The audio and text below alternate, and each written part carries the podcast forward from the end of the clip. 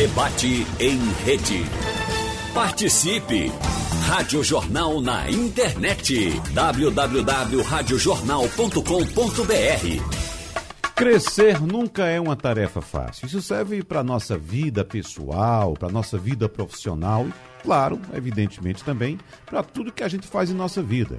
Se o profissional que vive em uma empresa precisa de disciplina e disposição para se destacar, quem é o proprietário, o empreendedor do próprio negócio precisa, claro, de coragem para arriscar.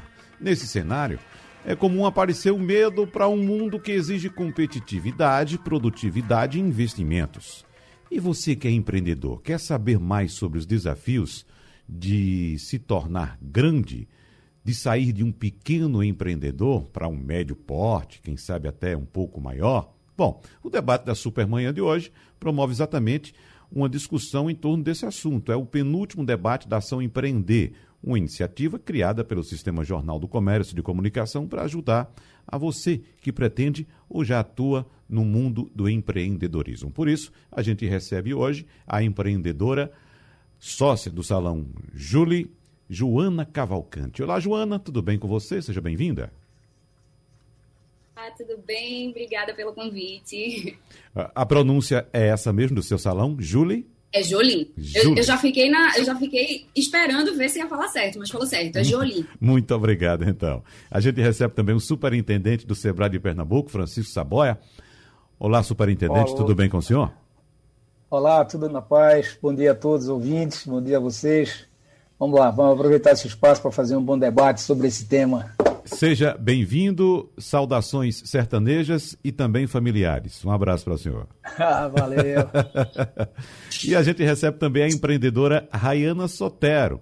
Ela é empreendedora e gerente comercial de uma indústria de vidros chamada 3D. A Rayana já esteve aqui com a gente falando exatamente de empreendedorismo. O tema do debate na ocasião eram jovens empreendedores. Ela trouxe a experiência dela. E me parece, Rayana, que você já deu alguns passos adiante. Seja bem-vinda mais uma vez. Obrigada, muito feliz em estar aqui com vocês novamente.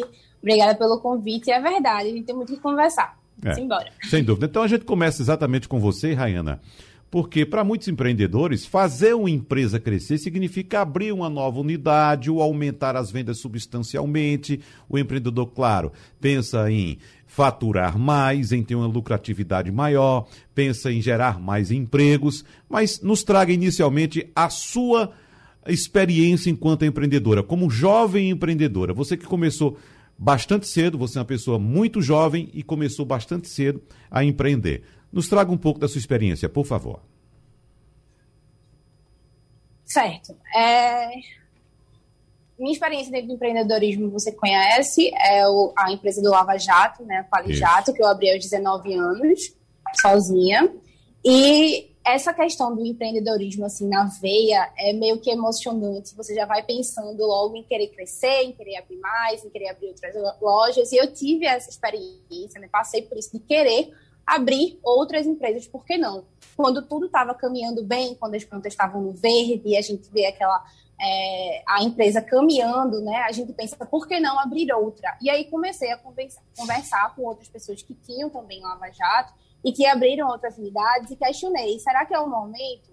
E aí, essa, esse momento né, que a gente se depara com crescer ou não, a gente precisa fazer diversas constata, constatações, saber se a gente realmente está preparado para é, dar esse passo né, de forma responsável ou não. Porque a a empresa estar no verde e estar crescendo não necessariamente significa que a gente precise abrir outras unidades.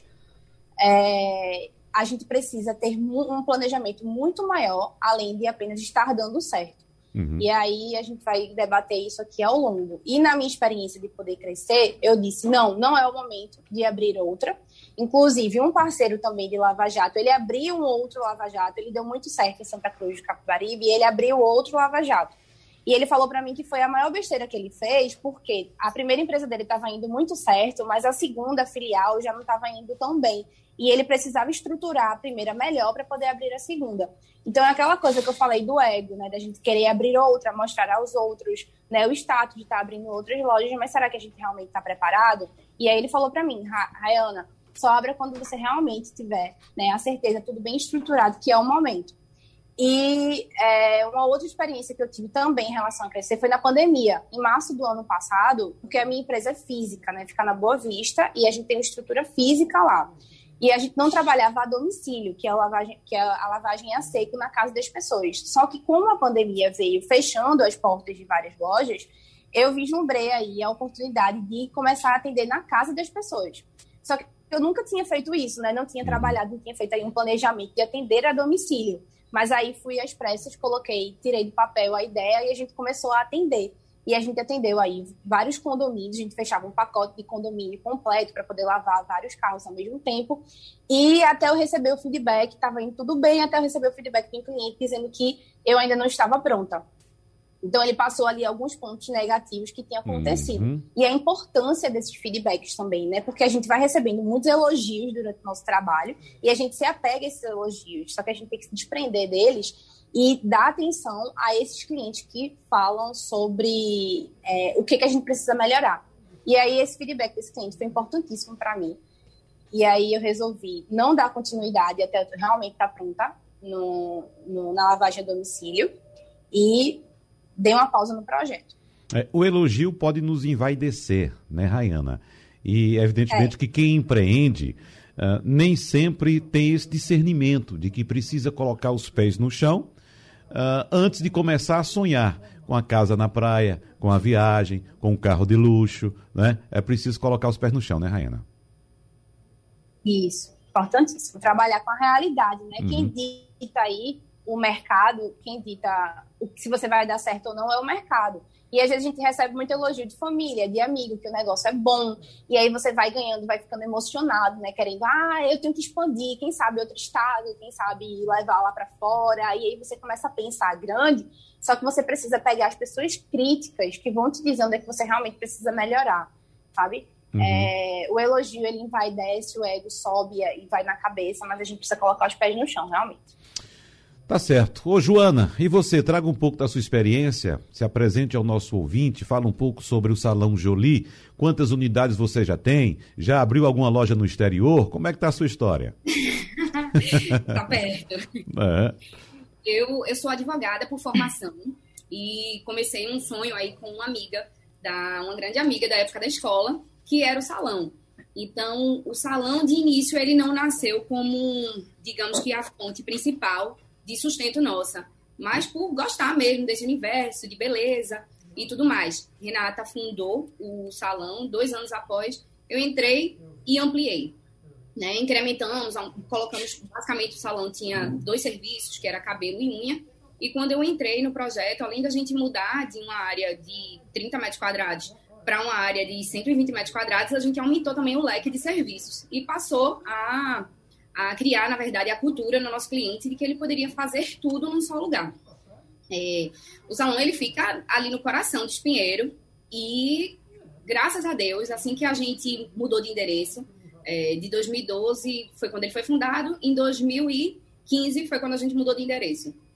É, a gente tinha um, um, público muito grande, era cerca de 110 clientes por dia, 100 clientes por dia. É, foi um, um, um sucesso, a gente ficou bem empolgada. E um ano após esse, esse boom da loja do Espinheiro, que era uma loja grande, a gente decidiu abrir uma loja menor, assim como tinha nascido numa galeria no bairro do Rosarinho. E aí a gente seguiu essa, essa emoção que, uhum. que é, a Rayana acabou de falar, né? Abrimos essa unidade no Rosarinho, a loja bem pequenininha, ela tinha 30 metros quadrados também, e ela enchia. Na verdade, quando a gente decidiu colocar a loja do Rosarinho, era exatamente porque, é, é, porque a do Espinheiro era muito cheia.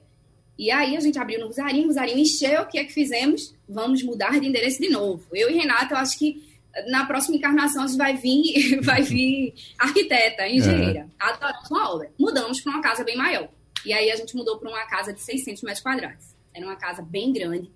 E por cerca de quatro anos, quatro anos, é, três, quatro anos, ela passou a ter um faturamento maior, inclusive do que a filial, do que a, a matriz. Até que veio a pandemia e nos pegou de, de calça curta. A gente realmente é, não tinha a empresa totalmente é, estruturada, no sentido burocrático mesmo, sabe? É, a gente já estava fazendo alguns, alguns é, algumas campanhas no Sebrae, inclusive participando de algumas campanhas do Sebrae, onde a gente teve todo acesso a, a, a um apoio financeiro, um apoio de departamento de pessoal, um apoio de recursos humanos. A consultora foi até a Glória, que foi um amor, foi excepcional. Mas não, não pudemos continuar, é, começou a pandemia e, enfim, chegamos a reabrir até, não sei se estou me estendendo muito, mas assim, chegamos a reabrir as duas unidades. até que agora, com o segundo lockdown, nós decidimos é, suspender realmente as atividades de, da filial. Uhum. Até porque ela era uma extensão do nosso público do Espinheiro, né? Principalmente. Fora o público passante, mas ela era uma extensão do público do Espinheiro. Então, migramos os clientes Contamos com a compreensão deles, pedimos o socorro e eles estão lá com a gente no Espinheiro. A gente conseguiu migrar grande parte desses, dessa clientela e reduzir, reduzir enorme. Uhum. Ah, ô, Joana, você formou em Direito, como você falou agora há pouco. Você chegou a atuar na profissão ou não? Sim, eu tenho um escritório de advocacia aqui no Espinheiro também. Na verdade, no iníciozinho do, do Espinheiro. E logo, eu sempre advoguei, sempre amei advogar. E do, do ano de 2012 até, o, até os dias atuais, eu decidi sair com um sócio do escritório que eu trabalhava e montamos e advogamos aí, saímos deslanchando, né, nesse sonho. Mas eu confesso que nesse último ano eu tive que me afastar um pouco das, do, do, escritório, né, dessas atividades jurídicas, para mergulhar de cabeça no negócio, porque senão eu corria um, um sério risco de perder as duas unidades, não só uma né? Fora tudo que está envolvido aí, não é só o financeiro, mas os profissionais que estavam ali, enfim, é, tinha que chegar junto para dar essa segurança para eles, sabe? Se eles não se, se eles não sentissem a gente perto, é, talvez o, o, o, prejuízo teria sido até maior. Você, portanto, é dupla empreendedora, né? Porque você empreende no salão e empreende também como advogada no seu, no seu escritório. Mas nesse momento de dificuldade, de crise, você teve que escolher, fazer uma escolha e você optou pelo salão. Isso, minha vida toda, digamos que, minha vida toda, assim, profissional, digamos que 70% do meu tempo era voltada para o escritório e 30% para o salão, porque a gente uhum. tinha um quadro administrativo grande, é, enfim, a gente não precisava estar lá 24 horas, digamos assim. Nos iludimos um pouco, mas enfim, de modo geral, não precisávamos estar esse tempo todo no salão. E aí, assim que iniciou a pandemia, em março do ano passado, eu conversei com o meu sócio do escritório, que aí foi super parceiro, e aí eu inverti essa, essa ordem. Hoje eu me dedico muito mais ao salão, digamos que mais do que 70 até. E confiante aí que já já a gente vira esse jogo. Ótimo, que coisa boa. Doutor Francisco Saboia, nós temos aqui dois exemplos de duas jovens empreendedoras com muita coragem, com muita garra, com muita determinação, montando seus próprios negócios, né? É uma realidade. É, eu gostaria que o senhor me trouxesse, inclusive, se possível, dados em relação a esse modelo de empreendedor no Brasil, porque ainda nós temos nos nossos, nas nossas bancas de faculdade ainda a formação muito voltada para o emprego. As pessoas vão para a universidade esperando sair dali com um emprego, um canudo e o um emprego. E nós temos aqui dois exemplos de jovens que procuraram empreender. Esse número de pessoas, de jovens que procura desde o início da carreira assim já empreender, ele vem crescendo nos últimos anos ou ainda é tímido, doutor Francisco? É, bom, Wagner, mais uma vez, bom dia a todos. Bom dia. É, é, tem muita coisa para falar, né? Em primeiro lugar, uhum. dar os parabéns aí para as meninas, né, Joana e Rayana, porque realmente são exemplos de pessoas que guardam uma característica que nós vamos explorar um pouco mais nesse nosso papo, que é a determinação, né? Visão, foco, sonho, isso tudo faz parte do perfil do empreendedor. É, infelizmente, Wagner, eu falo infelizmente, o Brasil é, tem uma visão empreendedora ainda muito, muito débil. A gente se ilude um pouco com as estatísticas que dizem ah, o Brasil é um dos países mais empreendedores do mundo. É, a gente empreende muitas vezes por falta de opção, o que, o que nos torna, é, inclusive, nos leva a usar uma, a palavra empreendedorismo ou empreendedor de forma inadequada. Né? O empreendedor é alguém que alia, Wagner, um, um, uma capacidade de sonhar, de visionar muito grande, com um senso prático muito forte. Por isso que o empreendedor é um bicho tão especial, porque uhum. dificilmente se encontra numa mesma pessoa essas duas características. A gente encontra muita gente que a gente até diz, ah, vive no mundo da lua, vive nas nuvens tal, é, e senso prático zero. E encontra, por outro lado, pessoas com senso prático, um pragmatismo é, é, até excessivo, né? pessoas até que passam a ser quase insensíveis, de tão objetivas, de tão focadas, e sem nenhuma capacidade de pensar lá na frente, de sonhar e tal. O, o, a pessoa que combina essas duas características é o empreendedor de fato.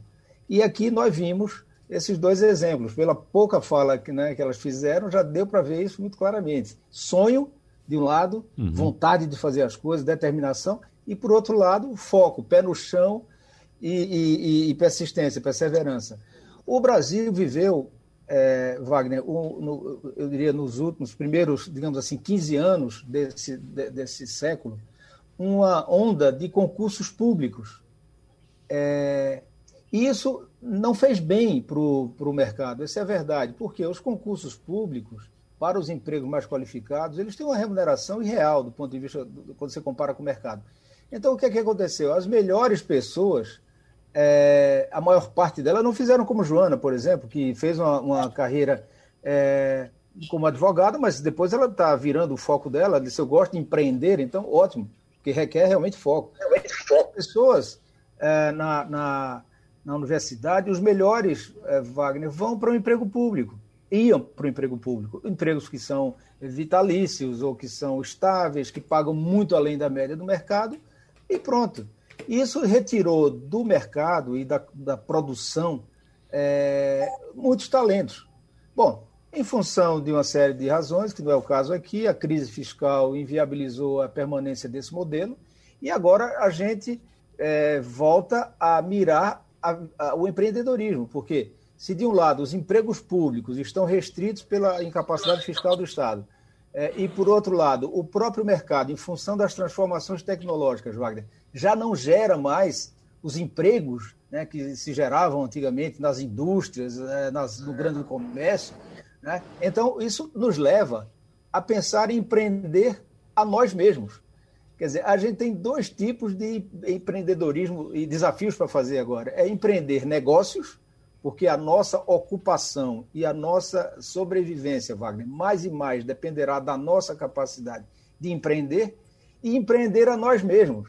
Por que, que eu falo empreender a nós mesmos? Porque nós temos que ser uma startup de nós todos os dias. Uhum. Por uma razão. Esse mundo está virando tão rapidamente, Wagner.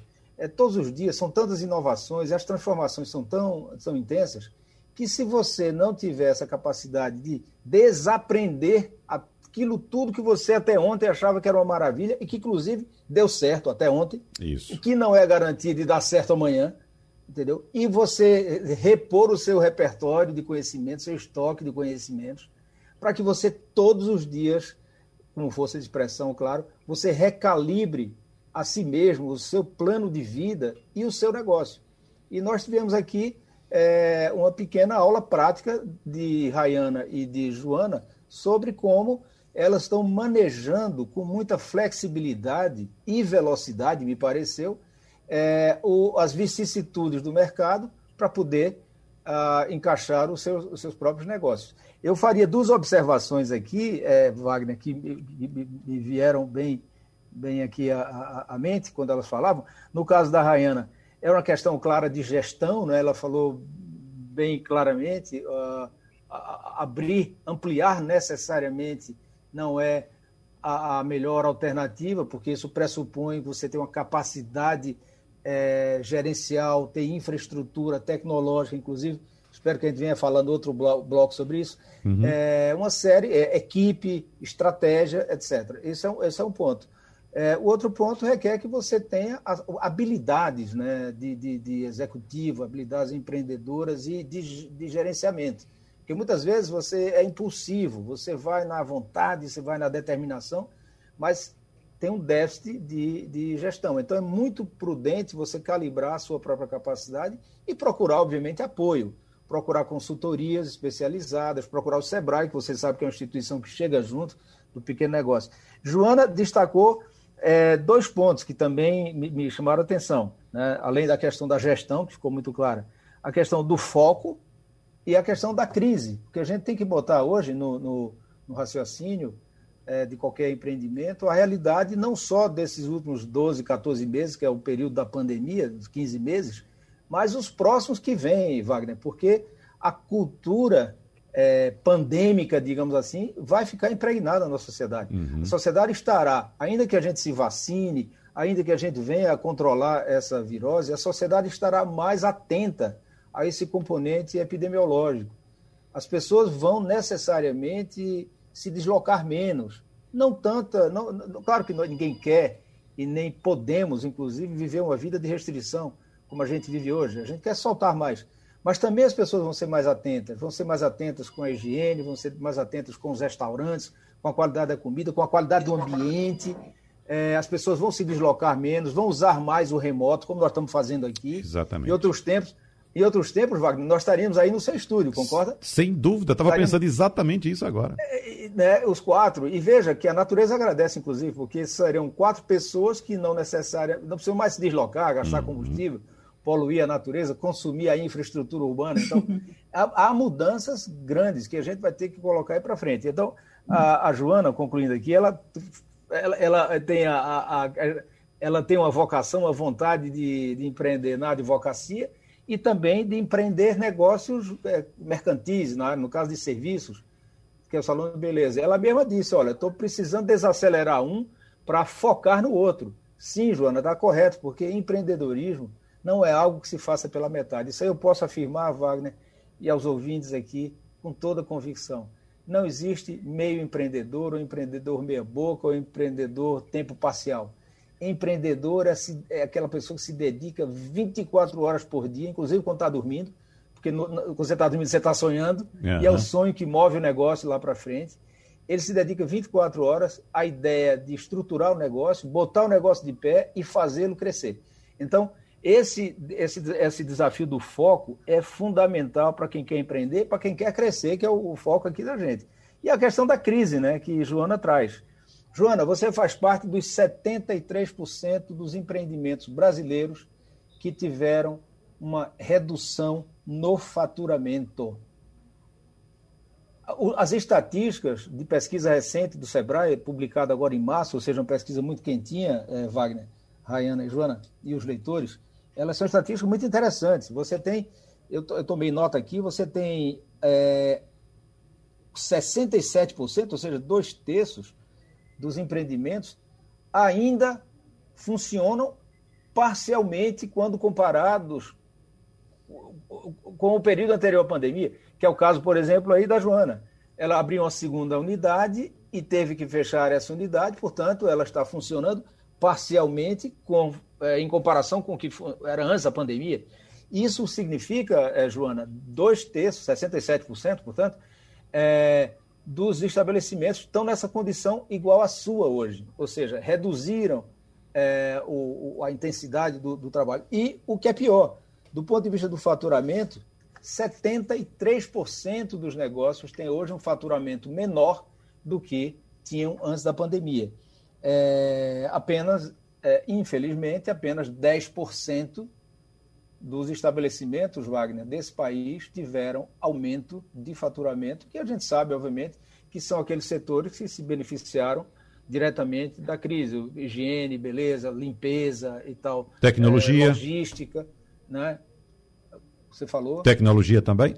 Te tecnologia, sim, uhum. tecnologia, sim. Então, existem alguns segmentos. Existe outros muito mal, muito maltratados, né? Turismo, economia criativa, turismo caiu 62% do faturamento, economia criativa 62%, academias caiu até março 50% do faturamento, estabelecimentos de educação, a educação, infelizmente, né, a educação é tudo, é o futuro, e as escolas estão sofrendo para se manterem de pé. Metade uhum. delas hoje tem um faturamento é. inferior ao que tinham e é insuficiente para é, manter as atividades. É assim como o panorama geral é esse. O desafio é empreender. Não tem nação próspera que não tenha uma dinâmica empreendedora intensa. E se a gente quiser extrair de uma crise algum lado positivo, está é, tá aí o exemplo das meninas, claramente, é empreender a despeito da crise, calibrar o negócio e seguir em frente. Raina Sotero tentou dar um passo maior, mas foi orientada a manter-se onde estava, no caso do seu empreendimento. E Joana teve que recuar um pouco porque estava abrindo outras lojas e por causa da crise percebeu que seria melhor manter o atendimento focado em uma unidade especificamente. Mas começando por você, Rayana, pela exposição que tivemos no primeiro bloco Oi. do doutor Francisco Saboia. Qual questionamento você faz agora em relação ao que foi colocado? Primeiramente, falar para Francisco que ele deu uma aula, né? É incrível. Eu sou uma grande fã dele como pessoa, como professor, como profissional. Escutar ele, eu passaria aqui amanhã todo dia escutando ele, como já escutei outras vezes. Ah, é muito bom. E é, eu acredito assim que, como você falou, né, o Sebrae é um grande parceiro dos empreendedores.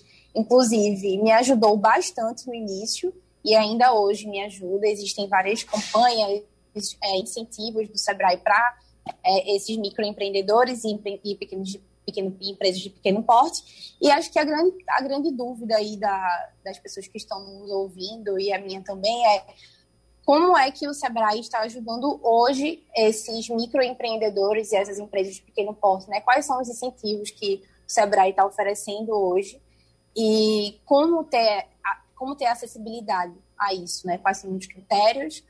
É, eu sei que são perguntas técnicas, talvez não tenham todas aí, mas alguma ideia já, já ajuda. Oi, Rayana. Muito bom, bom lhe ouvir e lhe ver de novo. Rayana, seguinte, olha só, o, o Sebrae tem uma visão hoje sobre os pequenos negócios, uma visão é, que vai para a prática, tá? Porque, claro, a gente tem os conceitos, tem as grandes teorias, que ajudam a gente a refletir melhor, organizar o pensamento, mas tem que mergulhar numa prática transformadora. O Sebrae hoje tem uma visão muito clara de que tem que ajudar os pequenos negócios a se transformarem. É, e a transformação, hoje em dia, Raiana, para os pequenos negócios, ela, aliás, para todos os negócios, mas os pequenos mais ainda, por uma questão que a gente vai explorar aqui um pouco mais, é, que é de promover as transformações, digamos assim, digitais nos pequenos negócios. É, uhum. A transformação digital hoje é uma exigência, é uma necessidade. Por quê? Porque o mundo vem mudando muito rapidamente de uma condição, digamos assim, de uma sociedade analógica, né, tradicional, onde os fluxos econômicos eram muito mais baseados em, em, em bens e coisas tangíveis, para uma realidade onde o virtual cada vez mais cresce, onde a informação e o conhecimento é, têm um peso muito maior na geração de riqueza, na formação de valor para a sociedade. E, e mais, aonde o cliente, né, o consumidor final, Rayana, o seu consumidor, o consumidor de Joana, é, todo mundo hoje está usando cada vez mais o digital. O cliente final, lá na ponta. Usando o digital significa ou recorre, ou, ou o empreendedor, ele adota práticas digitais, ele adota estratégias digitais de negócio ou o cliente final vai recorrer ao comércio eletrônico, vai recorrer a quem tem estratégias digitais. Então, o Sebrae, pensando dessa maneira, entendendo que existe hoje, Rayana, um abismo que está se aprofundando entre o pequeno negócio, que ainda é muito conservador, ele usa pouco do potencial das tecnologias de informação, ele usa pouco da internet, ele usa pouco do Instagram, do Facebook, essas coisas todas, do WhatsApp é, como negócio. E do outro lado, o consumidor final, que é cada vez mais usuário, cada vez mais, é, Rayana, e aqui eu me dirijo a todos, cada vez mais nós, como consumidores finais, estamos mergulhados dentro da internet. A gente hoje faz compras pela internet. No Brasil, 65% das compras passam pela internet. Não quer dizer, é, ouvinte, que, que 65% das compras são feitas na internet. Aqui no Brasil, ainda alguma coisa como 8% das compras do, do varejo total brasileiro, que é alguma coisa como 1 trilhão e 200 bilhões de reais, apenas 8%, agora com a pandemia cresceu um pouco, é, são feitos é, da forma completamente online. Mas o que eu quero dizer é que 65% das compras passam pela internet. Mesmo que você ainda vá a uma loja, Rayana, você antes fez uma pesquisa na internet, comparou o produto, o preço, viu o, o avaliação do cliente. Então, do fornecedor. Então, o cliente final, o consumidor final, é um ser diferente hoje, porque ele está mais empoderado pela, pela, pela, pelas informações que a internet propicia. Então, ao invés dele ter que escolher entre duas e três lojas, ele vai na internet e escolhe entre milhares de lojas que estão em qualquer lugar do mundo. Num clique, ele compra produtos que ele não tinha nem ideia de como existiam, como eram bons e era aquilo que ele queria. E melhor, mais baratos. Então, essa realidade puxa a outra, puxa a necessidade dos pequenos negócios se transformarem, senão eles vão ficar perdidos. É, então, a sociedade se transforma mais rapidamente, os pequenos negócios mais lentamente, e o Sebrae, então, Rayana, respondendo diretamente à tua pergunta, tem feito disso uma espécie de um mantra. É, a gente repete todos os dias: o Sebrae tem que chegar junto dos pequenos negócios e apoiá-los para fazerem a migração de uma realidade, de um negócio tradicional, para um negócio que contemple as possibilidades das tecnologias digitais. E não é uma coisa complexa. Complexa para o grande negócio que tem que trabalhar com robótica, com inteligência artificial, etc. Não estamos falando disso aqui, não. Pequenos negócios tradicionais, uma padaria, um salão de beleza, o lava-jato, uma empresa de vidro, tudo isso pode se utilizar e deve se utilizar é, de, por exemplo, estratégias de relacionamento com o cliente, grupos de WhatsApp, um perfil no Instagram, um, uma presença melhor no, no, no, Facebook, trabalhar o relacionamento com o cliente pelos canais digitais, ainda que o cliente se dirija em algum momento fisicamente àquela loja, entendeu? A uma loja física. E mais, como parte dos serviços hoje é, tendem a ser consumidos pela, pelo canal remoto, pelo canal digital, é, uma das recomendações que a gente dá para os pequenos negócios é não apenas usar o digital para se aproximar e se reconectar com, com o seu cliente, como usar os espaços físicos mais e mais como espaços de experimentação. A gente diz hoje que o espaço físico é cada vez mais um espaço é, de experimentação presencial de estratégias digitais de negócio. Ou seja, um salão de beleza pode ser ou uma loja de vidro ou um lava-jato, ele pode dar ao, ao cliente uma experiência nova. É, se você vai a um lava-jato, enquanto o seu carro é lavado, por exemplo, você não precisa ficar em pé esperando. Por que não você ter um ambiente preparado é, com, com, dispositivos digitais em que você possa é, ouvir sobre carro, ver sobre tecnologias de limpeza de carro, e assim vai. De maneira que você brindar o cliente com novas experiências através do uso melhor do digital é uma grande, uma grande alternativa. Uhum. Então, é assim que o Sebrae, Rayana, vem trabalhando nesses últimos momentos. O cliente, estimulando o pequeno negócio a usar mais intensamente e mais velozmente as possibilidades das tecnologias digitais. Senão, ele será abandonado pelo seu cliente que vai ou para o comércio eletrônico, que tem crescido a uma taxa cinco vezes maior do que a taxa de crescimento do comércio tradicional, o que significa que daqui a um tempo o comércio eletrônico já passa de, do, comércio varejista tradicional, ou então ele vai para o outro concorrente.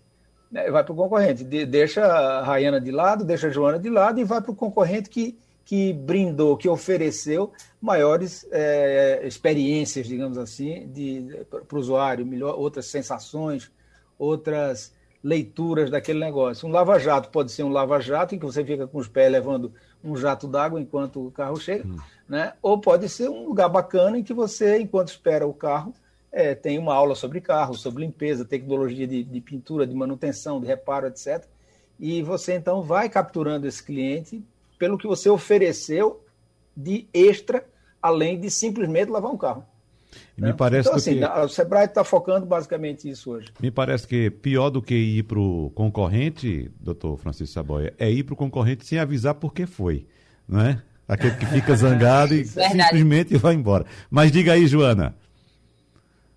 Minha, minha pergunta acaba sendo um pouco é, é, abarcada por essa que a Rayana fez, né? Que era exatamente para tentar entender quais são as. que apoio, que suporte o Sebrae vai, vai nos dar para entender um pouco que estratégias tomar né, nesse momento aí pós, pós-pandêmico, que a gente ainda está engatinhando né, para chegar nele. Mas, enfim, e tem, tem algo até que eu queria exaltar aqui, é, que é a questão do, da equipe do Sebrae, esteve lá no salão por amostragem, eu acredito, e deram uma batidinha lá na porta. Olha, eu queria saber como é que vocês estão e tudo mais. É, queria lhe explicar que agora a gente tem um aplicativo, então vou aproveitar minha, minha pergunta sobre a questão de estratégia para oportunizar todo mundo que está escutando a gente de conhecer o aplicativo do Sebrae, né? Que todos os cursos que tinham, que antigamente você tinha que se planejar para poder separar uma horinha do seu dia e tudo mais, agora eles estão disponíveis, né? Nessa modalidade, acho que é a D que que a gente chama e que a gente pode ter acesso a essa informação e sair compartilhando com a equipe a todo tempo. É, né, Francisco? Explicar aí um pouquinho para a gente. Muito bom, Jona. Nós já, já nos vai, né? Uma garota propaganda aqui. Muito bom, Jona. Obrigado. Uhum. Olha só, o que a gente tem, Wagner, é, respondendo aí a pergunta da, da Rayana, da Jona, é, é o seguinte: é, seria uma contradição o Sebrae propor para o pequeno negócio que ele vá mais rapidamente e fortemente para o digital e o Sebrae não fazer isso. Então, a questão de coerência. Você tem que ter um discurso coerente para poder você ter credibilidade junto ao seu, ao seu cliente, que no caso são os pequenos negócios. Então, nós desenvolvemos, estamos, né, esse é um processo, todo mundo sabe que não para nunca, com um belíssimo aplicativo, que para vocês terem ideia, estava até, até 15 dias com avaliação 4.5 nas lojas do, do Android, ou seja, é um aplicativo muito bem avaliado já pelos usuários, estamos com mais de 100 mil, 150 mil usuários ativos e alguma coisa como 350 é, mil downloads é, desse aplicativo, aonde a gente cada vez mais, Wagner, disponibiliza é, serviços, como lembrou aqui a Joana, para o nosso cliente. O cliente pode consumir agora uma quantidade enorme de serviços, sejam cursos, orientações empresariais, o pagamento do DAS, por exemplo, o MEI, que é uma massa grande de, de pequenos negócios, ele tem aquelas obrigações, todo mundo tem as obrigações, então você vai lá, você consulta sua, porque esse aplicativo está ligado à Receita Federal,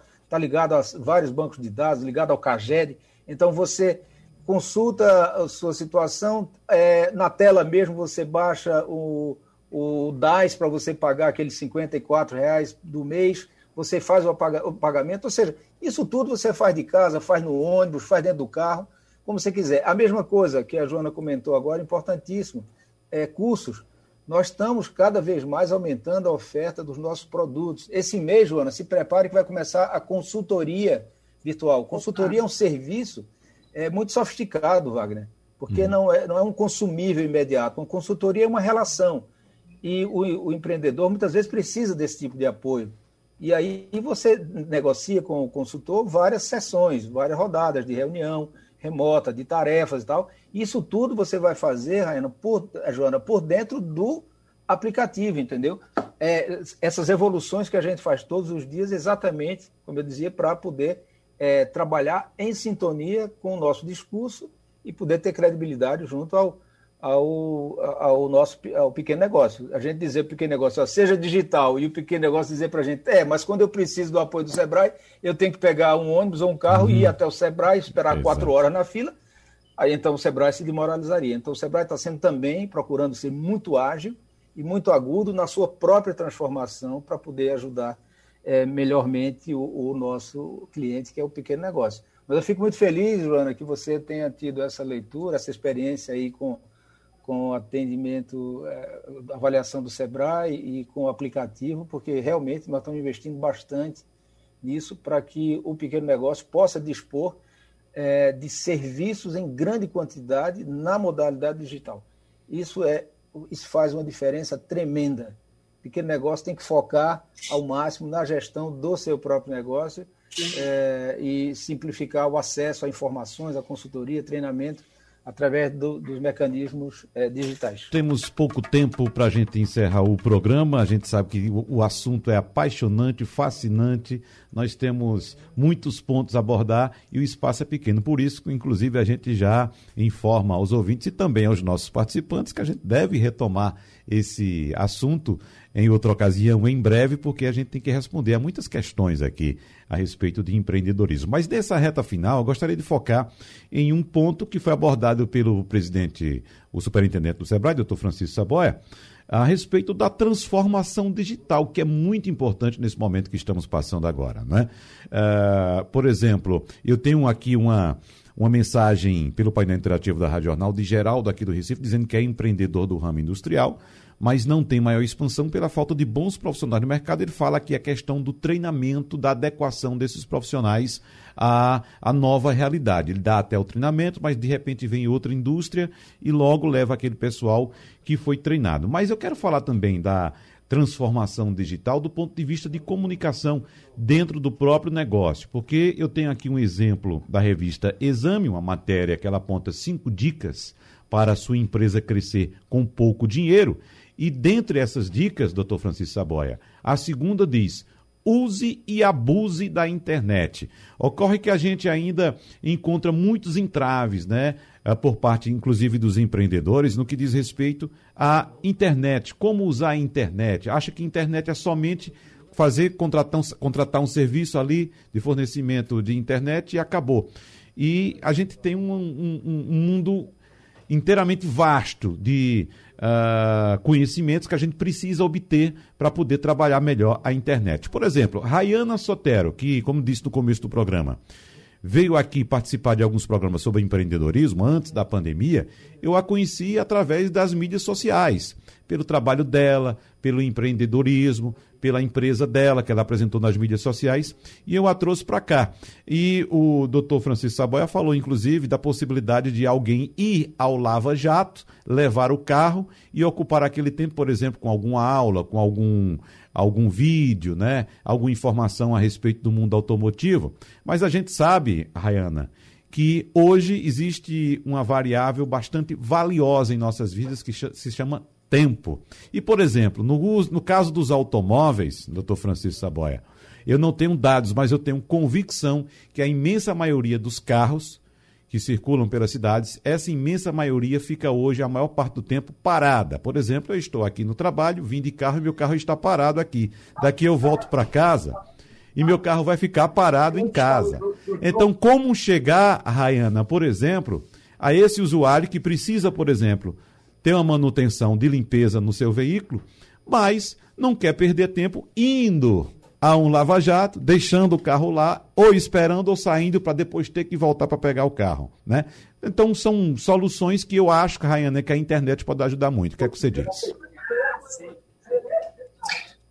Com certeza, esse é um problema, né, hoje em dia, que a gente vê com muitos, inclusive clientes, né, que a gente conversa muito com os clientes e a gente, eles levantam muito essa questão, essa a própria que você levantou, e a gente tem lá muitos clientes corporativos, né, de empresas que deixam um carro lá.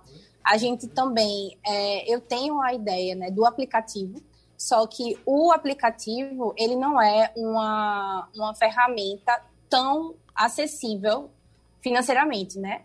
é, você conseguir programar o aplicativo e contratar as pessoas certas e fazer uma coisa bem feita, é preciso, é preciso ter bastante planejamento.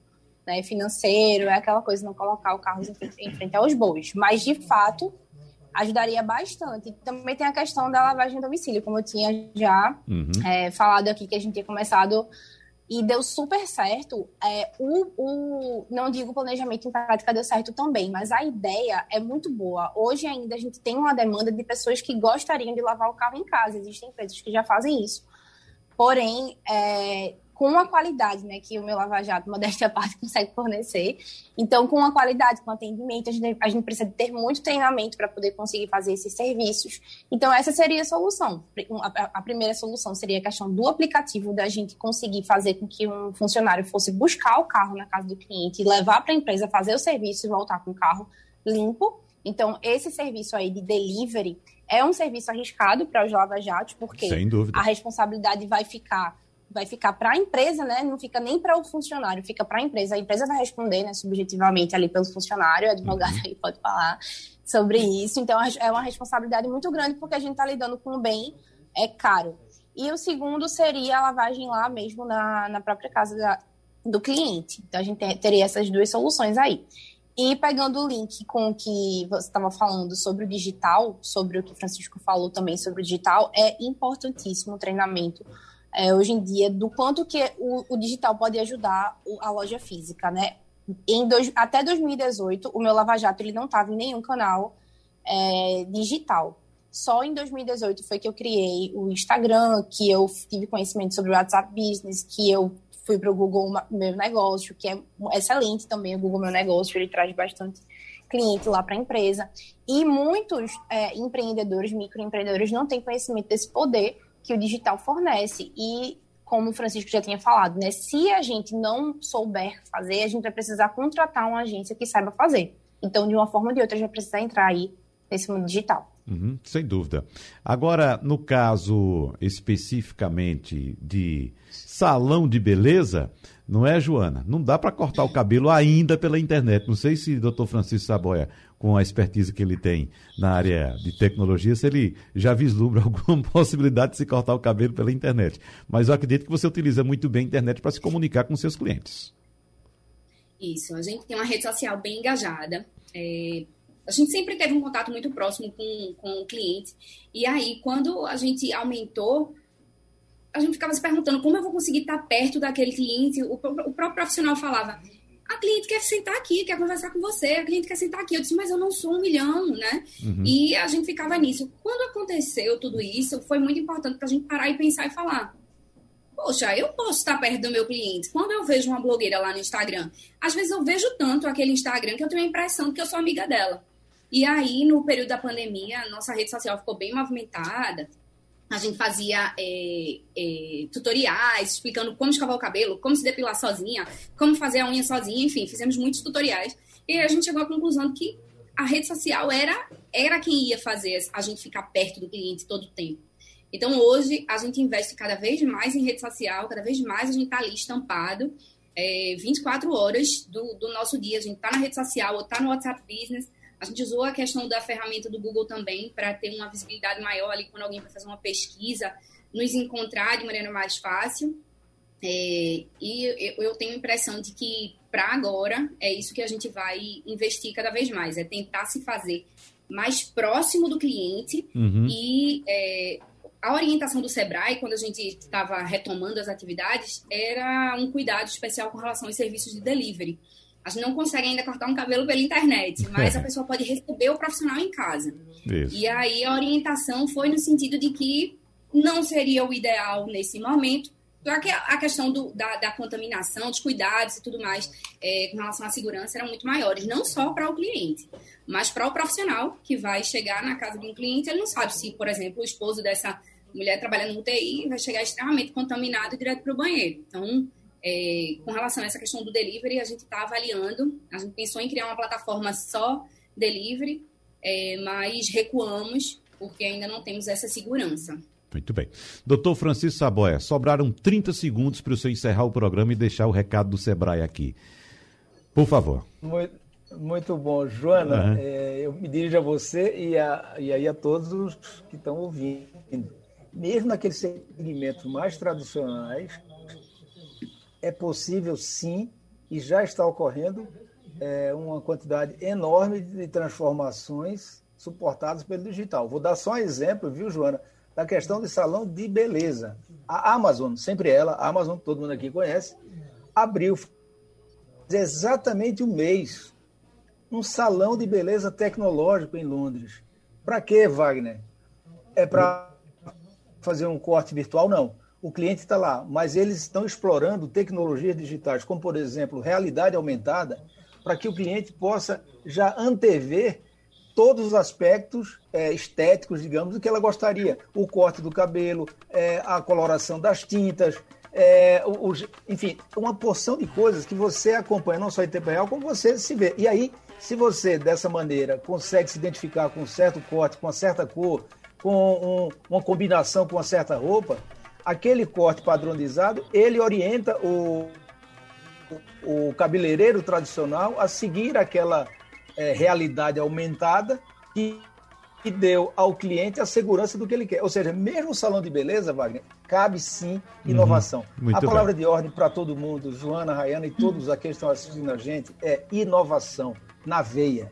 Esse mundo é um mundo de inovação, quem ficar fora disso está fora do jogo. Muito obrigado. Nós agradecemos às empreendedoras Joana Cavalcante e Raina Soteri e a superintendente do Sebrae de Pernambuco, Francisco Saboia, prometendo voltar em breve com esse assunto, porque é um assunto, como disse, fascinante e, evidentemente, a gente precisa levar cada vez mais informação a quem pretende empreender e, claro, o público em geral também. Muito obrigado a todos pela participação no debate de hoje. Sugestão ou comentário sobre o programa que você acaba de ouvir, envie para o e-mail ouvinte@radiojornal.com.br ou para o endereço Rua do Lima 250, Santo Amaro, Recife, Pernambuco.